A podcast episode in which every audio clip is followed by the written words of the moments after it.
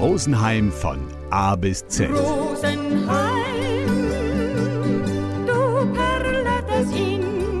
Stadt und Land für Dablimne und Zurgroste. D wie Denkmal. Mit Denkmälern tut man sich in Rosenheim ja ein bisschen schwer. Ist euch noch gar nicht aufgefallen? Ja, liegt vielleicht daran, dass die Denkmäler oft gar nicht so auffallen. Naja, zum Beispiel hat es für die jüdischen Mitbürger, die von den Nazi umgebracht worden sind, lang überhaupt kein Denkmal gegeben in Rosenheim.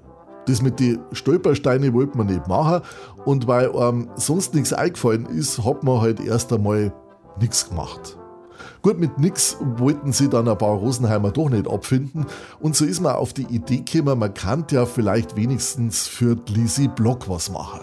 Ja, Elisabeth Block, am 12. Februar 1923 in Niedernburg bei Rosenheim geboren.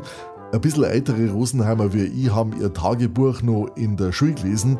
Ihren 20. Geburtstag hat es nicht erlebt, weil es im KZ umgebracht worden ist. Bis zum 100. hat es aber warten müssen, bis er Denkmal gekriegt hat. Immerhin, nach 100 Jahren hat es eins gekriegt.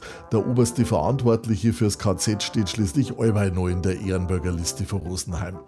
Dass man ihr ehemalige Schule Lisi Block benennt, dafür hat es dann doch nicht gereicht, aber wenigstens heißt der Platz vor der Mädel-Realschule jetzt Elisabeth Blockplatz. Es ist ein kleiner Platz, muss ja nicht so auffallen. Genauso wie die paar Schleiferl, die noch für Nazi-Opfer hier und da in der Stadt montiert worden sind, quasi als Denkmal. Weil wer will schon dauernd an die Zeit erinnert werden. Gell? Deswegen heißt es ja auch Denkmal und nicht Denkdauernd. Aber das ist wieder ein anderes Problem, was wir in der Stadt manchmal haben. Rosenheim von A bis Z. Schöne Heimat am grünen Inn.